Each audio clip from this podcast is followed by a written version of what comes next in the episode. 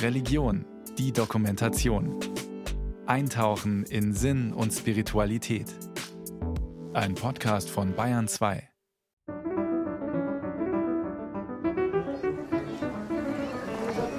Ein Dorf spielt. In der kleinen bretonischen Gemeinde Plouganou im Nordfinisterre wird den ganzen Sommer über gespielt. Familien, Alleinstehende, Menschen jeden Alters treffen sich zum gemeinsamen Spiel, das vor allem von Ehrenamtlichen organisiert wird. Mit zwei Schaufeln in der Hand kommen die 17-jährige Emanuelle und ihre Freundin Theresa am Strand an. Wir machen beim Sandburgenwettbewerb mit. Und jetzt versuchen wir gerade aus Sand eine Figur zu formen. Wir versuchen ein Pferd zu erschaffen aus Sand. Wenn die Zeit abgelaufen ist, wird man bewertet und wer die beste Figur hat, wird gewinnen.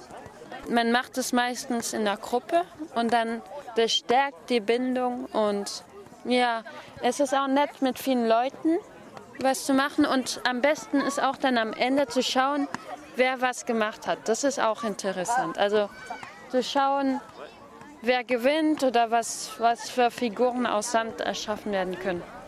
Während der Nebel aufzieht und Regenwolken am bretonischen Himmel hängen, vergessen die vielen jungen und alten Sandburgenbauer alles um sich, lassen ihrer Kreativität freien Lauf. Emanuel und Theresa erschaffen aus Sand ein Fantasiepferd. Den Pferdekopf verzieren sie mit Algen und Muscheln. Wir nehmen nicht irgendwas Gekauftes, sondern aus Sand vom Strand kann man sehr, sehr viel machen. Und das Dorf versucht auch die Jugend und die Leute im Dorf zusammenzubringen und mit natürlichen Sachen, dass sie Spaß haben zusammen. Man kann seiner Kreativität freien Lauf lassen. Jeder macht irgendwas anderes. Es gibt nicht dieses eine, was jeder im Kopf hat, sondern jeder denkt sich bei dem gleichen Motiv ganz viel Unterschiedliches und das finde ich halt sehr toll.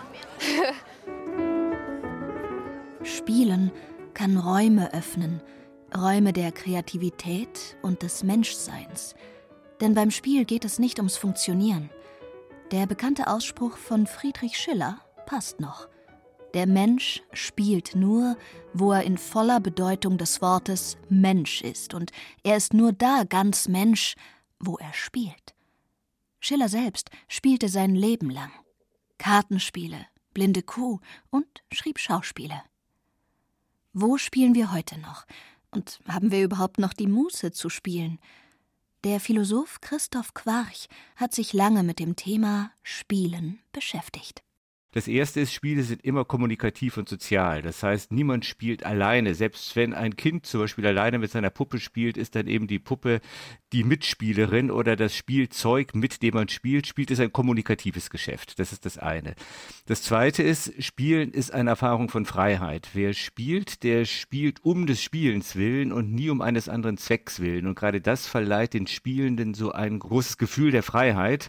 Ich selber habe lange Zeit aktiv Fußball gespielt und ich weiß noch, noch ganz genau, dass ich immer nur dann gut spielen konnte, wenn ich wirklich ganz dem Spielgeschehen anheimgegeben war und nicht etwa an die Siegprämie gedacht habe. Denn dann spielt man nicht mehr um des Spielens willen, sondern um eines ökonomischen Profits willen und hat sich vom Homo Ludens, vom spielenden Menschen unmerklich zum Homo economicus, zum wirtschaftenden Menschen gewandelt. Und da gibt es noch etwas Drittes, das ist, dass alle Spiele etwas zeigen, was ich nicht zeigen würde, wenn es das Spiel nicht gäbe. Im Spiel entfaltet sich etwas in uns, was sonst im Alltag vielleicht nicht ausgedrückt werden kann. Im Schauspiel zeigt sich die Tragik und Komik des menschlichen Lebens. Im Geschicklichkeitsspiel kann man seine akrobatischen Fertigkeiten spüren. Im Buhlspiel erleben wir das Gefühl von Zugehörigkeit, Gemeinschaft. Die befreiende und verbindende Kraft gehört zu unserem Menschsein. Im Spiel sind wir ganz bei uns und müssen keinen wirtschaftlichen Nutzen oder Leistung bringen. Wenn man nach dem Nutzen des Spiels fragt, hat man den Geist des Spiels schon verraten. Und das Schöne beim zweckfreien Spiel ist eben, ein, es ist vor allen Dingen die Freiheit, die man darin erfährt.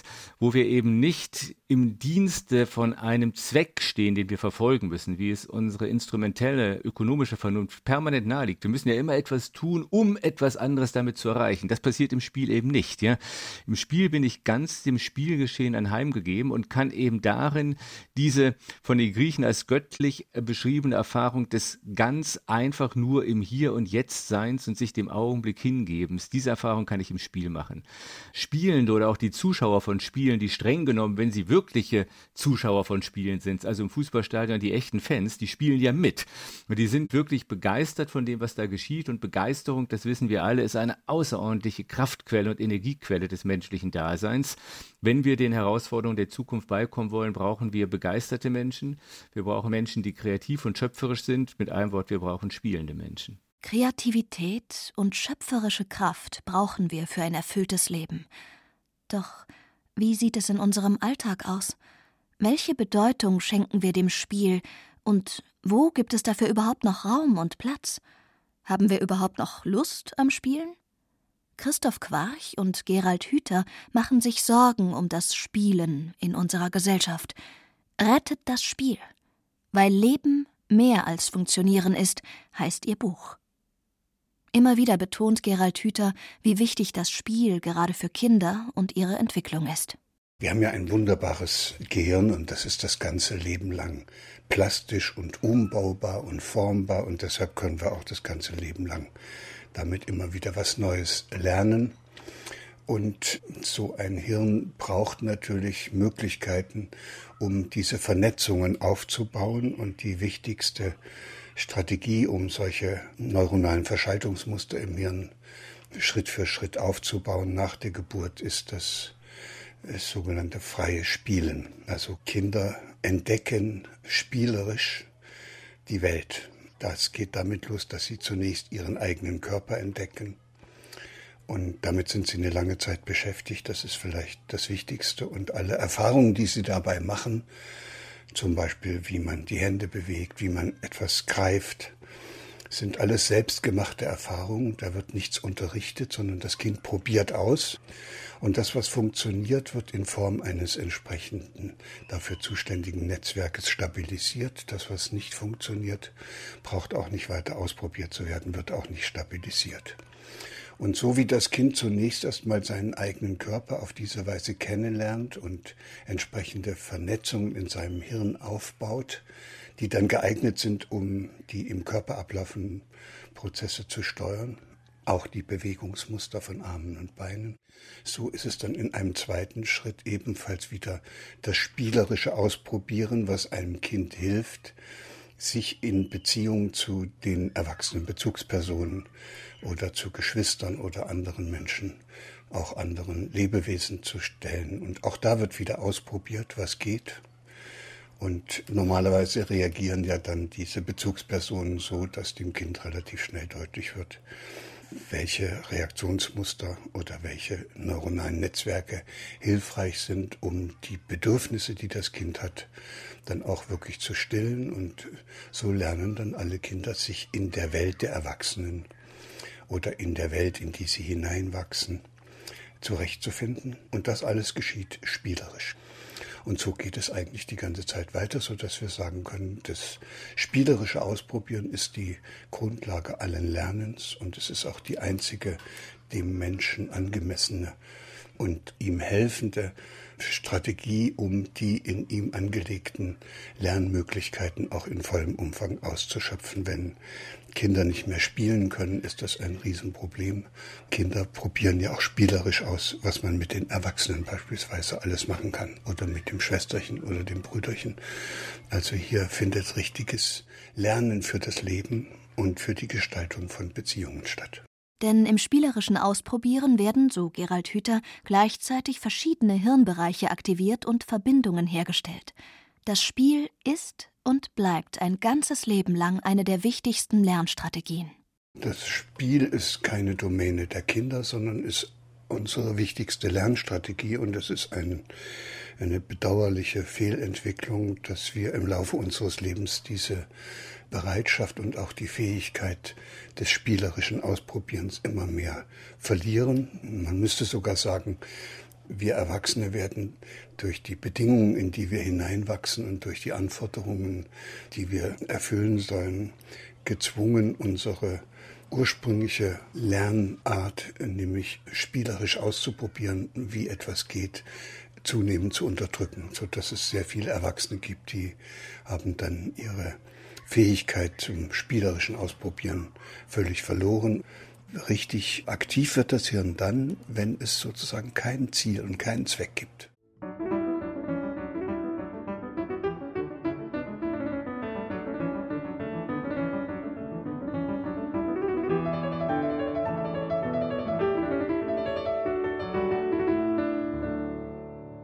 Mensch spielt nur, wo er in voller Bedeutung des Wortes Mensch ist.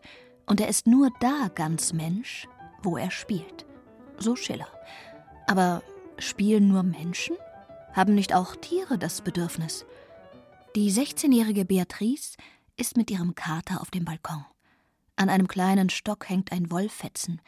Der Kater hüpft dem hinterher. Es scheint, als würden beide das gemeinsame Spiel genießen. Spielen Tiere wirklich oder interpretieren wir das nur so? Harald Luksch, Neurobiologe und Lehrstuhlinhaber für Zoologie an der TU München. Spielen ist gar nicht so einfach zu definieren, muss man sagen.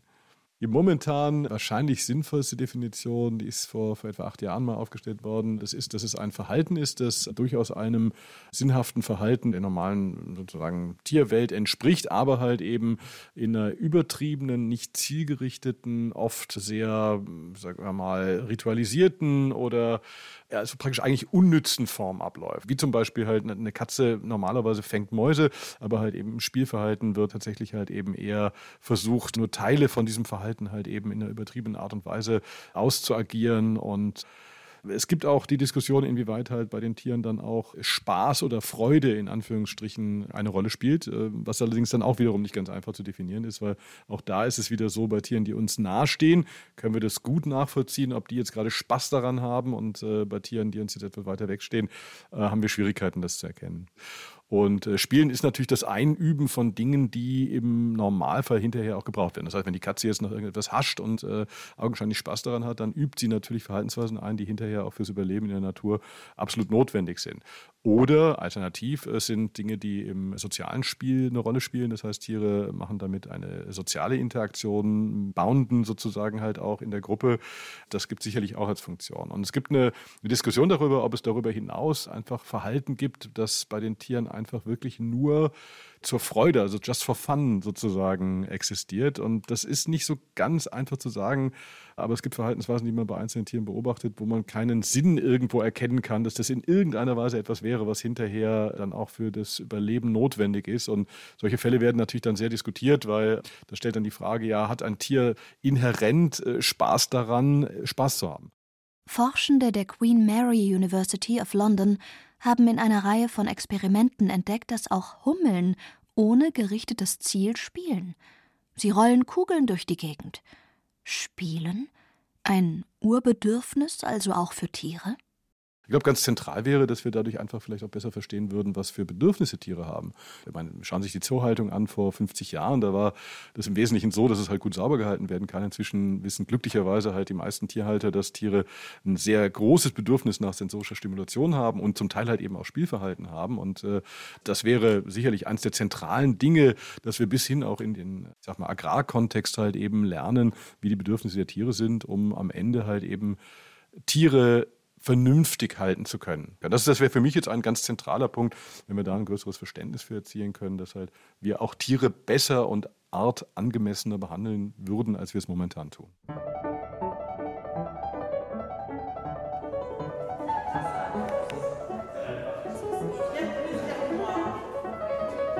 Zurück in die Bretagne, in das spielende Dorf, nach Plouganou.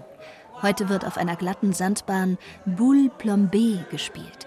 La Boule Plombée ähnelt dem bekannten Boule-Spiel, doch verlangt es seinen Mitspielerinnen und Mitspielern noch etwas mehr Geschicklichkeit ab. Denn an fünf Stellen der Boule-Kugel ist ein Metallstift eingearbeitet, der an einer Stelle tiefer in der Kugel steckt.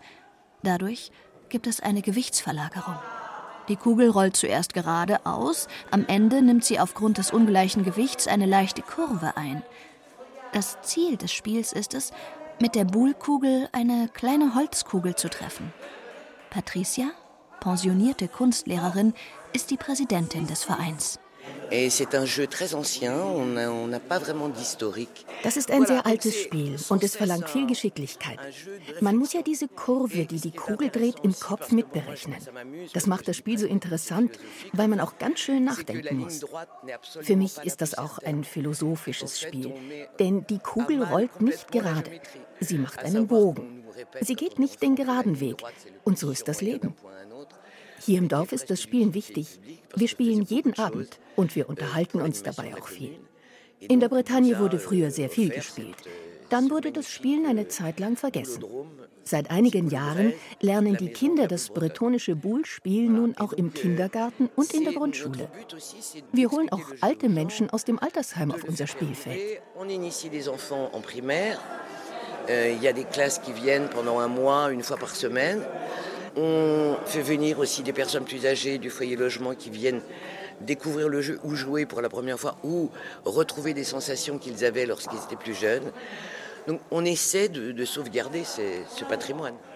Das fast vergessene Boule Plombé-Spiel wurde also wiederbelebt.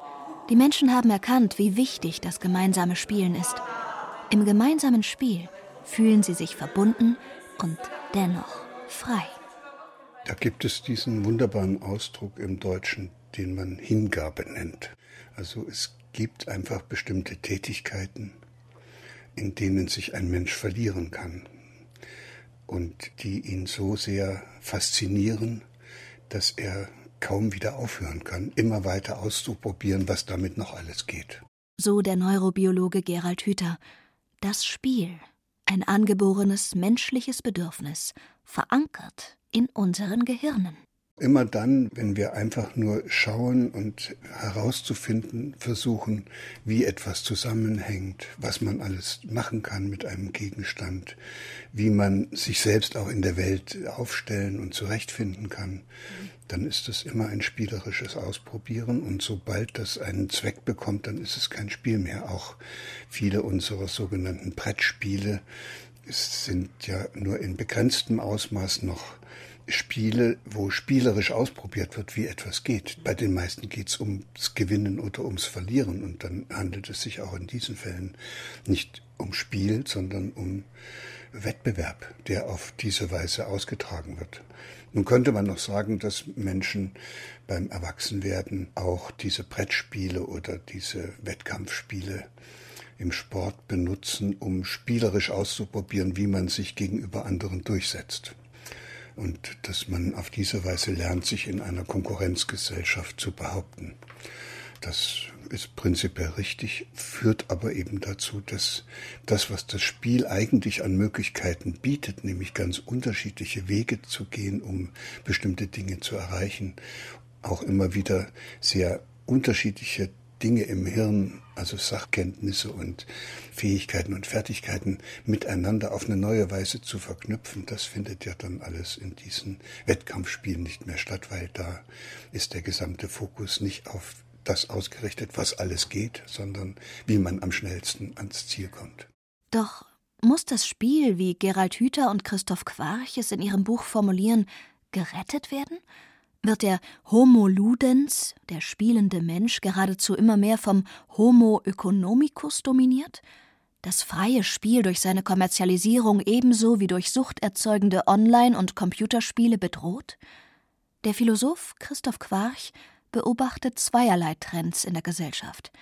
Die Spielenden sitzen nicht mehr zusammen, vielmehr verkümmern sie alleine zu Hause vor ihren Computern und, wie es dann heißt, betreiben Gaming. Ein leibhafter sozialer Austausch findet nicht statt. Weiter beobachtet er die Instrumentalisierung des Spiels, das Spiel als Werkzeug, um bestimmte Zwecke und Ziele in der Wirtschaft und Bildung zu erreichen. Dadurch, so Quarch, verliere es seine eigene Würde, das Spiel als sinnentleerte Hülle. In der Antike undenkbar. Die Griechen waren absolut spielversessen. Das, so weit geht das sogar ein Philosoph wie Platon, dem man sonst eigentlich nicht unbedingt Spielbegeisterung äh, zutrauen würde, an einer seiner wichtigsten Texte einmal sagt, der Mensch könne sein Leben nicht besser verbringen, als indem er zu Ehren der Götter die schönsten Spiele spielt. Und das sagt schon wiederum viel über diesen spezifisch griechischen Geist. Die Griechen haben eben ihre Spiele als kultische Veranstaltung inszeniert. Das ging ja sogar so weit, dass sie ihre Zeit, das muss man sich vorstellen, was das bedeutet, ja, dass sie ihre Zeitrechnung nach den Olympischen Spielen bemessen haben. Nicht? Wir berechnen die Zeit nach der Geburt des Gottessohnes, die Griechen nach den ähm, jeweiligen Festspielen zu Ehren des Zeus in Olympia. Das heißt, die Griechen spielten um letzten Endes durch das Spiel einen Kontakt zu einer anderen, tieferen Wirklichkeitsdimension zu gewinnen, die sie das Göttliche nannten. Und gerade das hat eben die Spielbegeisterung bei den Griechen so außerordentlich beflügelt. Das hat auch damit zu tun, im Übrigen, dass die Griechen ihre Götter selber als Spieler vorgestellt haben. Diese griechischen Götter sind anders als der Gott des Christentums und des Judentums keine mächtigen Götter, die sich in der Welt bekunden oder dabei auch einen bestimmten Weltenplan verfolgen. Diese Vorstellung haben wir bei den Griechen nicht. Die griechischen Spiele lassen sich eigentlich, wie der Philosoph Eugen Fink mal gesagt hat, als eine große Spielgemeinschaft betrachten, die halt miteinander spielen und genau darin dasjenige manifestieren, was die eigentliche Magie des Spiels ausmacht, nämlich im Spiel dürfen die Spielenden einfach nur sie selbst sein. Und das ist das, was die griechischen Götter auszeichnet, das ist das, was die Griechen als etwas Göttliches erlebten, ganz in dem Sein zu sein, das man ist, ganz und gar seinem Wesen zu genügen. Und ich glaube, genau diese Erfahrung machen Spielende, auch wenn sie im Spiel sind. Sie müssen dann nicht irgendwie funktionieren, ja, sondern sie dürfen einfach nur sein und sich ganz dem Spielgeschehen anheimgeben. Das Spiel kommt in all seinen Erscheinungsformen aus dem kultischen Kontext. Es hatte immer auch, so Christoph Quarch, eine religiöse und spirituelle Bedeutung. Spiele wurden in der Antike inszeniert, um in Beziehung zu einer anderen Wirklichkeitsdimension zu treten, die sich in dem Augenblick zeigen kann, in dem das Spielgeschehen stattfinde im kultischen Spiel gelingt es dann eben, die Religio an die Götter oder an die Gottheiten zu vollziehen. Das heißt, um es einfach konkret zu sagen, stellen Sie sich einfach ein antikes Kultfest vor, von mir aus zu Ehren der Göttin Artemis. Die jungen Mädchen des Dorfes schmücken sich mit Blumen im Haar, tanzen ein Reigen, spielen zu Ehren der Göttin und indem sie das tun, bildet sich quasi eine Art Resonanz zwischen Mensch und Gottheit und diese Religio vollzieht sich und die Erfahrung des Göttlichen Göttlichen, diese spirituelle Erfahrung findet statt. Spirituelle Erfahrung und Freude am Spiel kann man zum Beispiel bei Prozessionen und Passionsspielen erleben. Beim Bibliodrama tauchen Gläubige in Texte aus der Bibel ein, spielen Geschichten nach, erfahren sie sinnlich und kreativ im Nachspielen, ganz im Augenblick sein, Raum und Zeit vergessen, Leichtigkeit und Lebensfreude spüren, im Spiel ist das möglich.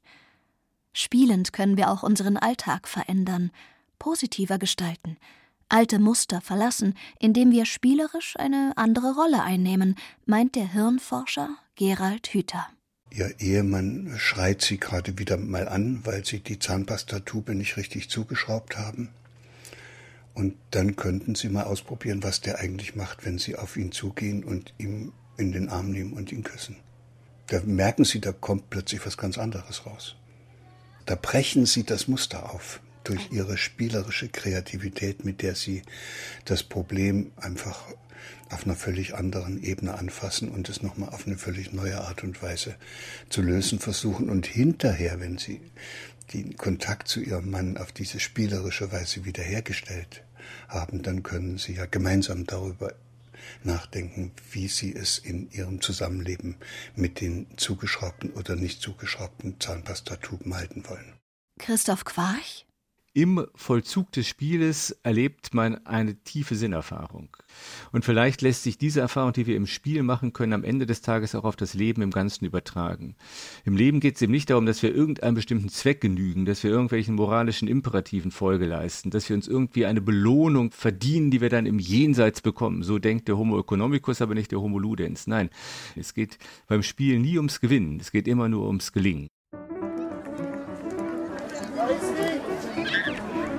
Zurück in die Bretagne. Jean-Paul, Christine und Olivier organisieren die vielen Spiele im Plouganou ehrenamtlich. Jeden Freitag veranstaltet ihr Verein Primel Amitié in den Sommermonaten einen kleinen Markt.